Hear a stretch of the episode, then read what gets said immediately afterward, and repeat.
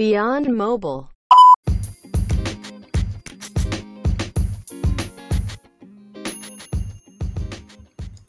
こんにちは。この番組、ビヨンドモバイルは、モバイルアプリのマーケティングツールを提供するリプルの稲田が、国内外のモバイルマーケ関連の気になる最新ニュースを取り上げる番組です。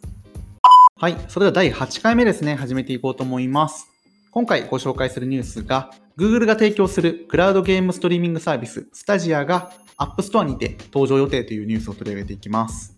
今回、Google が App Store でリリースするスタジアというアプリなんですけども、クラウドゲームストリーミングサービスになっております。スタジアに関してはクラウドゲームストリーミングサービスになるので、遊びたいアプリをダウンロードすることなくその場で遊ぶことが可能になっています。じゃあなんでですね、今回のこのスタジアの App Store のリリースというのがニュースになってるかというところなんですけども、そこは Apple の利用規約が問題になっていました。2020年8月までですね、Apple に関しては完全にストリーミングゲームサービスを禁止しておりまして、9月ですね、iOS14 リリース直前になって規約を変更しております。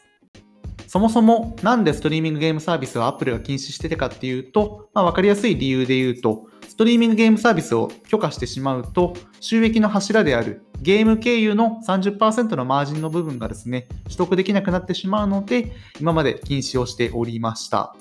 ただ今回ですね、9月になりまして、iOS14 リリース直前になって規約が変更されております。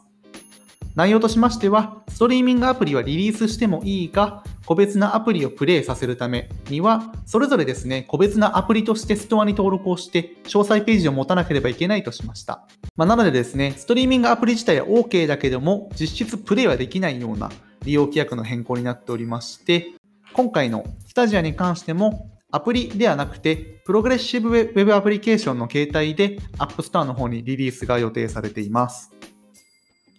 まあ、言い分としましては、プログレッシブウェブアプリケーションなので、サファリか Chrome を経由して動作する予定になっているので、個別なアプリをダウンロードすることなくても、今回の利用規約には引っかからないんじゃないかというのが Google スタジア側の言い分になっています。今回ですね、ゲームプレイができる形式の PWA でリリースが予定されてるんですけども、実はすでにスタジア自体のアプリは App Store に存在をしています。ただ、先ほど申し上げた利用規約の影響でですね、ゲームプレイはできずに、あくまでも友達登録ができるような形のコミュニティアプリでしかないような状況でした。ただ、今回の PWA 形式のリリースによって、え実際にゲームプレイもできるような形で Google Stadia がリリースされる予定になっています。こういった Apple のゲームストリーミングアプリサービスへの利用規約の厳格化の部分ですね、に関しては批判が殺到しておりまして、Microsoft や Facebook からもかなり批判が出ております。Netflix であったり Spotify のような音楽配信、映像配信のようなストリーミングサービスに関しても同じ言い分であれば、えー各ストアページを持たなければいけないというようなことを言っておりまして、まあ、確かにそれはおっしゃる通りだなと思うんですけども、先ほど申し上げた通りですね、Apple 自身はこういったゲーム経由のマージンが目的になっておりますので、この部分はなかなか譲らないんじゃないかなというのが個人的な所感ではあります。ただですね、ユーザー目線で考えますと、ゲームをいちいちダウンロードすることなく、好きなようにプレイできるというのは、クラウドゲームストリーミングサービスの強みかなと思いますので、Google は今回ですね、妥協した形でリリースをしておりますが、今後も Microsoft であったり、Facebook に関しては、Apple と戦っていく姿勢を見せるんじゃないかなとは思っております。余談にはなりますが、Facebook もゲームストリーミングサービスを先日までアップロードしようとしておりました。名前が Facebook ゲーミングというんですけども、何ヶ月間もですね、Apple に対して申請を出しまして、何ヶ月間もリジェクトされておりまして、最終的にはゲームプレイ機能を排除して、Facebook ゲーミングというアプリをリリースしております。公式プレスリリースの画像とか見ると結構面白いんですけども、スクリーンショットが貼っておりまして、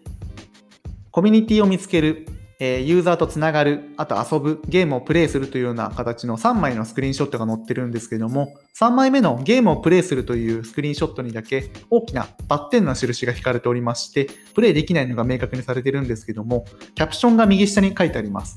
なんて書いてるかっていうと、iPhone によって編集というふうに書いてるんですね。Facebook に関してはリジェクトをされ続けた結果、最終的にゲーム機能を排して Facebook ゲーミングリリースしてるんですけども、まあ、最後までですね、皮肉を効かせてプレスリリースを出してるのが、まあ、Facebook らしいなというところを感じたりはしました。それでは今回以上となります。本日取り上げたニュースや参考情報に関しては概要欄に貼ってあるので気になる方はぜひご覧ください。また、ぜひ、ハッシュタグ、ユーモバをつけて、ご意見や感想を SNS に投稿してもらえると嬉しいです。最後までご覧いただきありがとうございました。また次回の Beyond イルでお会いしましょう。さようなら。